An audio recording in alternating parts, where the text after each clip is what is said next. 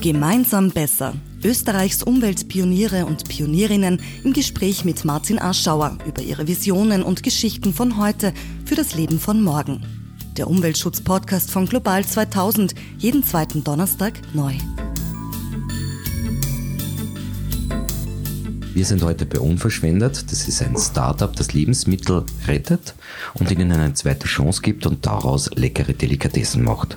Meine erste Frage ist, wer bist du und was machst du? Hallo, ich bin die Cornelia, ich bin Mitgründerin von Unverschwendet. Wir machen aus geretteten Obst und Gemüse nachhaltige Feinkost, um unnötige Lebensmittelabfälle zu vermeiden. Das heißt, alles, was zu klein ist, zu groß ist, zu krumm ist, kommt bei uns ins Glas und wird so gerettet. Und wie kommt man auf die Idee, seinen Lebensunterhalt mit Lebensmittelretten verdienen zu wollen?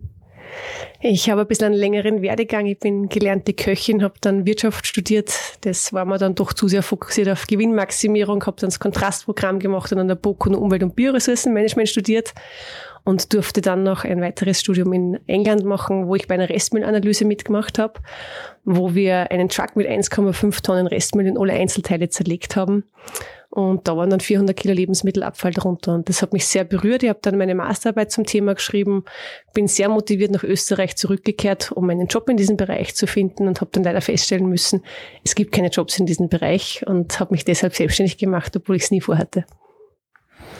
Und was waren die größten Hürden? Sich selbstständig zu machen. Boah, viele. Also Selbstständigkeit ist einfach an sich ähm, sehr risikoreich. Ich habe es nie vorgehabt. Ich wollte eigentlich vorher irgendwo äh, ein bisschen Arbeitserfahrung sammeln und habe das eigentlich nie am Radar gehabt, dass ich mich mal selbstständig machen möchte. Und ja, es ist eine große Herausforderung. Vor allem Lebensmittelproduktion ist sehr komplex, sehr herausfordernd. Und das Ganze noch mit Überschüssen, die auch sehr komplex und herausfordernd sind, ist eine sehr spannende Kombination gewesen und ist bis heute eine große Herausforderung. Worauf bist du stolz? Dass ich immer noch hier sitze. Noch, jetzt haben wir gerade unseren fünften Geburtstag gefeiert und wir wachsen, wir immer mehr Obst und Gemüse retten können, wir tolle KooperationspartnerInnen haben und ein großes Team und alle absolut dahinter stehen bei uns im Team und darauf bin ich sehr stolz. Was ist dir in deinem Leben wichtig? Mir ist in meinem Leben wichtig, meinen Werten treu zu bleiben und ich finde es sehr schön, dass ich eben diese Werte so nachhaltig wie möglich leben zu können, auch in meiner Arbeit umsetzen kann. Die geretteten Lebensmittel, die ihr im Vorarlberg in euren Shops, in euren, in euren Filialen, wo sie es verkauft, ähm, an den Mann und an die Frau kriegt, woher kommen die? Die kommen derzeit immer noch alle aus dem Großraum Wien. Ähm, wir hatten ja eigentlich viel schneller die Weltherrschaft äh, uns vorgenommen und wollten eigentlich schon im ersten, zweiten Jahr die neuen Filialen in Salzburg, in Graz und in Innsbruck aufmachen, um dort wieder Regionalobst und Gemüse zu retten, haben aber ein bisschen unterschätzt, wie komplex es tatsächlich ist. Und es ist derzeit eben noch so, dass alles aus dem Großraum Wien kommt in der Produktion. Und dann ja bis nach Vorarlberg unter anderem geliefert wird. Wie können wir gemeinsam besser werden? Du meinst wir als Gesellschaft? Ja. Ähm, ich glaube, ein wichtiger Punkt wäre, dass wir ein bisschen aufhören, ähm, uns gegenseitig fertig zu machen, mit moralischen Zeigefinger gewisse Überlegenheiten immer ausleben müssen und einfach mehr Zusammenhalt haben und ähm, das Gefühl entwickeln, dass wir das gemeinsam schaffen können. Du hast ja gerade ein Buch äh, verfasst äh, und auf den Markt gebracht. Wie lange hast du an diesem Buch geschrieben? Ähm, ein bisschen über ein Jahr. Also es war für mich auch so, ich hätte auch nie die Idee gehabt, ein Buch zu schreiben. Ähm, bin dann gefragt worden, ob ich nicht Lust hätte, zu meinem Herzensthema ein Buch zu schreiben. Habe dann kurz gehadert und habe mir dann gedacht, okay, diese Chance kann ich nicht auslassen. Und ja, wenn man noch nie ein Buch geschrieben hat, dann ist es eine ziemliche Herausforderung, ein Buch zu schreiben. Was waren da die größten Hürden? Ähm, aus tausenden Ideen und Gedanken dann wirklich eine Geschichte zu machen, die einen roten Faden hat, die Sinn macht. Und äh, ich hätte über kleinste Teilaspekte schon ein ganzes Buch schreiben können und da dann die Reduktion auf das Notwendigste, was ich sagen möchte, zu machen, war sehr schwierig. Warum gibt es eigentlich keine echte vegane Marmelade? ja, das ähm, hat mich auch sehr gewundert, wo überall tote Tiere drinnen sind. Es war ja mein großes Ziel, so nachhaltige Marmelade wie nur irgendwie möglich zu produzieren und bin dann kläglich gescheitert am Compound. Das ist die kleine Plastikbeschichtung in einem Deckel, die unter anderem aus tierischen Eiweißen wie zum Beispiel auch Gelatine hergestellt wird. Und es ist auch so, dass in den Etikettenklebern immer noch tierische Eiweiße verwendet werden. Du schreibst in deinem Buch, dass Nachhaltigkeit missbraucht wird und du sprichst in diesem Zusammenhang gar vom Plastiksackerproletariat. Was meinst du damit? Äh, Ähm, ja, es, es ist mittlerweile bewiesen, dass ähm, Nachhaltigkeit oft als Imagegründen von vielen missbraucht wird. Also es ist einfach so dieses, dieser Wohlfühlfaktor, ich bin gut, ich tue Gutes und das hängen sich dann manche um und integrieren das dann in ihre eigene Identität, wer möchte ich sein und dem verleiht man dann unter anderem Ausdruck, indem man mit dem Jutebeutel, mit dem restaurierten Klapprad auf den Bauernmarkt fährt und sagt, äh, ich bin super nachhaltig, schaut's mich an. Und in Wirklichkeit ist es aber so, dass man bei jedem Menschen, wenn man genauer schaut, auch Nachhaltigkeitssünden und Fehler finden kann. Und zu denen sollte man auch stehen und in keiner Weise irgendwie sich überlegen fühlen anderen gegenüber. Schon gar nicht, was ich immer sehr spannend finde. Ähm, es gibt sicher ganz viele FPÖ-WählerInnen, die sehr, sehr nachhaltig leben ähm, die vielleicht im Sommer genau auf die Donauinsel baden fahren und äh, nicht irgendwie im Dezember in die Malediven fliegen, wie manche GrünwählerInnen vielleicht das äh, machen. Und äh, ja, da sollte ein bisschen mehr Akzeptanz und Toleranz auf jeden Fall gelebt werden. Meinst du, dass Nachhaltigkeit derzeit spaltet? Absolut. Also ich finde es sehr, sehr schade, dass ähm, Nachhaltigkeit mittlerweile ein Begriff ist, der dieses Image von Überheblichkeit auch mit sich trägt und irgendwie den GrünwählerInnen kehrt und den Hipstern kehrt und den Bobos gehört. Und dass es vielleicht Menschen gibt, die sehr nachhaltig leben, aber mit dem Begriff nichts zu tun haben wollen, weil sie sich mit dieser Gruppe von Menschen nicht identifizieren können. Feuern Umweltschutzorganisationen diesen, diese Spaltung gar an? Von Umweltschutzorganisationen habe ich weniger das Gefühl, dass das ähm, aufgestachelt wird, ähm, sondern eher sehr politisiert wird einfach. Also es gehört mittlerweile gewissen Wählergruppen und ähm, das ist einfach, das bringt nichts. Also Nachhaltigkeit geht uns alle was an und wir alle müssen da was tun dran. Warum fordert ihr ein Fairtrade-Siegel für österreichische Lebensmittel? Ähm, ich glaube, das hat man in der Corona-Krise ganz gut mitbekommen, was passiert, wenn die Grenzen zugesperrt wird und wir keine ErntehelferInnen mehr haben, ähm, die dann extra eingeflogen werden, damit sie unter katastrophalen Umständen bei uns dann Ernte arbeiten, während sie zusammengepfercht werden während der Corona-Krise in kleinen äh, Unterbringungen schlecht bezahlt werden, nicht angestellt werden, von ihrem extrem niedrigen Gehalt sich selbst noch Handschuhe und Arbeitsmittel kaufen müssen. Ähm, ja, das wissen die wenigsten. Oder dass es zum Beispiel eine Obergrenze gibt, wie viele Menschen aus Drittländern bei uns ähm, ernten dürfen. Und alle, die darüber sind, irgendwo in illegalen Beschäftigungen, in kleinsten Hausungen, dann unser regionales Obst und Gemüse, das wir mit gutem Gewissen kaufen und dann ernten müssen. Für alle, die unverschwendet noch nicht kennen, ähm, welche Köstlichkeiten kriegt man bei euch? Ähm, bei uns gibt es ganz klassische Sachen wie die Marille Vanille Marmelade, ähm, die ich sehr gerne habe, oder Zwetschge Holunder mit dem Rezept von meiner Oma. Wir haben aber auch ein bisschen hipster-kompatiblere Produkte, wie zum Beispiel den Wassermelon und Pfeffersirup, der was sich hervorragend für Gin eignet. Und wo kriegt man das dann? Man kann uns sehr gerne am Schwendermarkt im 15. Bezirk besuchen oder auf www.unverschwendet.at, sowohl im Online-Shop und da ist auch eine Liste von Feinkostläden, die unsere Produkte führen. Und beim Billa Plus habe ich gehört. Beim Billa Plus, genau. beim Billa Plus wie in Niederösterreich und ein paar Filialen in Burgenland gibt es uns auch. Fünf Jahre unverschwendet. Wie fällt dein Resümee aus? Ich bin unglaublich dankbar für diese Lebenserfahrungen, für diese Reise, was ich schon alles lernen habe dürfen und ich hoffe, dass noch ganz, ganz viele Jahre folgen werden. Wie kann man Teil der Lösung werden?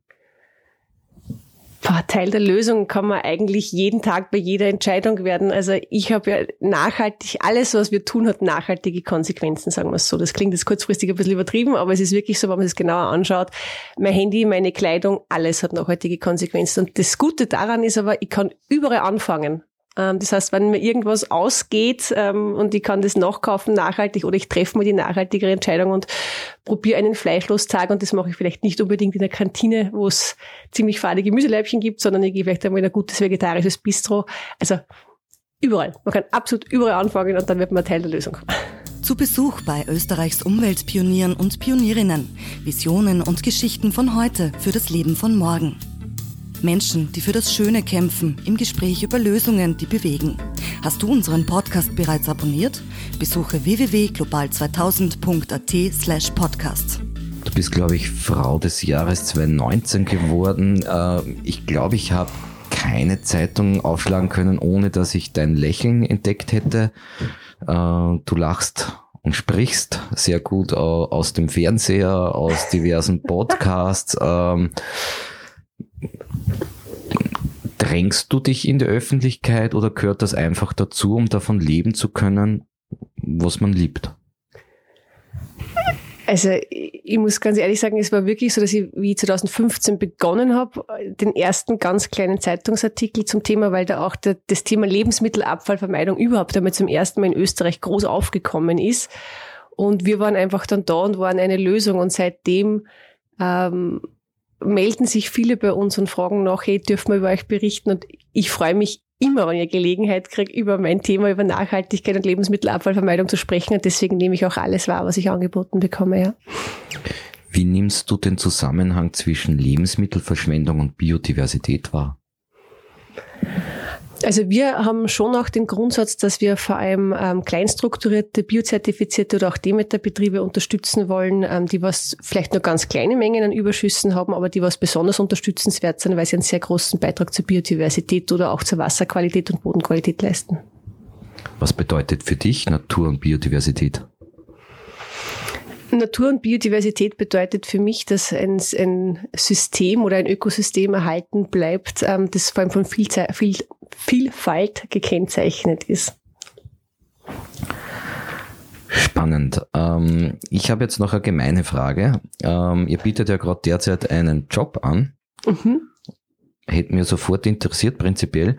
Aber da steht ja auch 1690 Euro brutto. Eine vierköpfige Familie lässt sich in Wien? Absolut, nicht ernähren davon, absolut. Also es ist uns komplett bewusst, dass die soziale Nachhaltigkeit unserer Gehälter derzeit nicht gegeben ist. Ähm, wir haben aber das große Glück, dass wir ein Team zusammenstellen können, die was gesagt haben, mir ist es das wert, dass ich jetzt durchbeiße für ein paar Jahre, um was zu bewegen. Und unser großes Ziel ist natürlich, dass diese Gehälter schnellstmöglich angehoben werden. Das heißt, das ist uns absolut bewusst. Wir wissen es auch, dass das ähm, ja sozial nicht nachhaltig ist. Aber eben, wir haben auch diesen Ansatz Better Done Than Perfect. Wir fangen da jetzt einfach mal an. Wir haben Gott sei Dank das große Glück, dass wir so privilegierte Menschen bei uns im Team haben, die sich das leisten können, über ein paar Jahre von diesem Gehalt leben zu können oder das auch aushalten, ähm, diesen Verzicht, den die Nachhaltigkeit manchmal mit sich bringt, ähm, auszuhalten. Und mit uns gemeinsam daran glauben, dass wir das schnell, schnell genug, groß genug machen, damit dann auch jeder einen guten Gehalt bekommt. Was waren die schönsten Momente bisher? Also was waren die Momente, wo ich gesagt habe, jetzt muss ich weitermachen? Also wir haben immer wieder Menschen, die direkt zu unserem Spendermarkt kommen und sie bedanken, dass es uns gibt. Das berührt mich immer sehr, ähm, vor allem ältere Generationen, die überhaupt nicht verstehen, wie es so weit kommen konnte, dass so viele Lebensmittel weggeschmissen werden müssen, ähm, die was mit Verzicht groß geworden sind. Und natürlich war wir wieder irgendwo eine große Menge Lebensmittel retten. Also wir haben vor zwei Jahren zum Beispiel einen ganzen LKW Wassermelonen gerettet. Und da steht man dann wirklich da und freut sich und geht nach Hause und denkt sich, das, das haben wir heute geschafft. Und jetzt ganz persönlich, was treibt dich ganz persönlich an? War es wirklich Schweinchenbabe oder was? ähm, ich habe ich hab das Gefühl, dass einfach meine Mutter, die was schon sehr früh angefangen hat, sich für Nachhaltigkeit, also damals noch nicht als Nachhaltigkeit bekannt, aber die was einfach sehr früh sich eingesetzt hat dafür, ähm, dass sie niemanden Leid zufügen möchte. Also Tiere nicht, Menschen nicht, die was sehr früh in ihrem Garten ein eigenes Biotop, ein Naturschutzgebiet eingerichtet hat. Äh, ich habe gar nicht die Wahl. Also ich habe, es ist für mich nicht so, dass ich mir denke, ich mache das jetzt nicht mehr, es gefreut mich nicht mehr. Also ich habe das halt zum Beispiel beim Vegetarismus oder so, ich kann mir das gar nicht vorstellen, ähm, dass dieser Schalter, der was da gefallen ist, dass man den wieder in die andere Richtung umlegen könnte. Und das ist eben, was ich vorhin gemeint habe, mit die Werte, die man sich immer treu bleiben muss. Ich spüre, dass das ganz tief in mir verankert ist, dass das das Richtige ist. Ihr habt eine Kooperation mit Too Good To Go und Lebensmittelverschwendung ähm, Kampagne sozusagen. Wie ist es zu dieser Kombination von Too Good To Go und unverschwendet gekommen? Also wir legen generell sehr großen Wert darauf, uns mit anderen Startups und Initiativen ähm, zusammenzuschließen, die was sich auch der Lebensmittelabfallvermeidung verschrieben haben. Wir haben auch zum Beispiel vor zwei, äh, zwei Jahren den Tag der geretteten Früchte organisiert, wo wir alle Initiativen aus Österreich eingeladen haben, die was sich mit dem Thema beschäftigen, weil wir Synergieeffekte nutzen wollen. Wir haben alle das, das gleiche Ziel und wenn wir zusammenhalten, werden wir schneller mehr erreichen. Hast du einen Überblick in den fünf Jahren, wie viel hunderte Kilo Lebensmittel das schon waren, denen du eine zweite oder euer Team eine zweite Chance gegeben hat? Also wir sind jetzt circa bei 150 Tonnen, ähm, was wir schon retten konnten. Angeboten wurden uns aber schon über 10 Millionen Kilo. Das heißt, das ist ein Bruchteil von dem, was es allein im Großraum Wien ein Angebot gibt, was wir retten können. Und deswegen müssen wir schnell wachsen.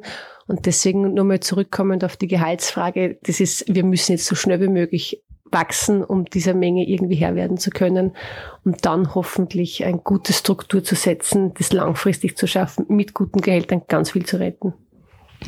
Wie geht man so ran, ein Unternehmen aufzubauen? Weil der Podcast dient ja auch über die Visionen von heute für das Leben von morgen zu erzählen, aber auch Lust zu machen, das zu tun, so wie du. Wie geht man da ran? Ich bin jetzt nicht sicher, ob meine Herangehensweise die empfehlenswerteste ist, aber für mich persönlich war es die richtige. Ich habe zum Beispiel zuerst einmal einen Verein gegründet, weil ich mich nicht getraut habe, sofort ähm, Job aufgeben und rein ins Risiko, sondern ich habe das am Anfang mal so am Abend und am Wochenende gemacht und habe aber dann relativ schnell gemerkt, okay, da wird, da wird sich nichts bewegen. Also das ist einfach zu wenig und habe dann das große Glück gehabt, dass ja in Österreich das Unternehmensgründungsprogramm vom AMS gibt, wo man sechs Monate lang finanziell begleitet wird ähm, um sich auf die Selbstständigkeit vorzubereiten. Und das hat mir dann erlaubt, dieses Risiko einzugehen und zu sagen, ja, passt, jetzt brauche ich mir sechs Monate keine Sorgen machen, ich kann es probieren. Und dann ist es aber so, dass man sehr schnell Erfolgserlebnisse hat oder das einfach merkt, wie schön das sein kann. Und dann bleibt man eh dran. Und ich glaube, für die Selbstständigkeit das Allerwichtigste ist, dass man dass man das ganz tief im Herzen tragt, was man macht, weil Selbstständigkeit ist immer wieder niederschmetternd. Also es kommen wieder Dinge, wo man sich denkt, warum tue ich mir das überhaupt an? Und man beneidet dann Menschen, die einfach von neun bis fünf arbeiten und am Freitag um drei aufhören und man selbst einfach durchgehend am Arbeiten ist. Aber genau, wenn man es im Herzen tragt, weiß man dann auch wieder, warum man es macht. Es hätte ja viele Standorte für einen unverschwendet Laden gegeben. Ähm, wieso habt ihr euch für dieses Ambiente entschieden und ja, für, die, für, diesen, für diesen Ort hier.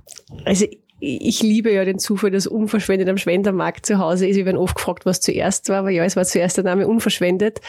Und ganz am Anfang haben wir ja selbst eingekocht. Also da bin ich wirklich, wir sind selbst in der Küche hinten gestanden und haben die Gläser selbst eingekocht. Ich habe dann dringend eine Küche gesucht also wir haben keine Küche gehabt und ich habe dann eben ein paar Marktstände weiter in der Palme 13, gibt's jetzt leider nicht mehr. Das war ein, der erste Feinkostladen, der unsere Gläschen geführt hat. Die haben dann gesagt, na schau, da drüben gibt's einen Marktstand, der ist frei und die haben auch eine Küche.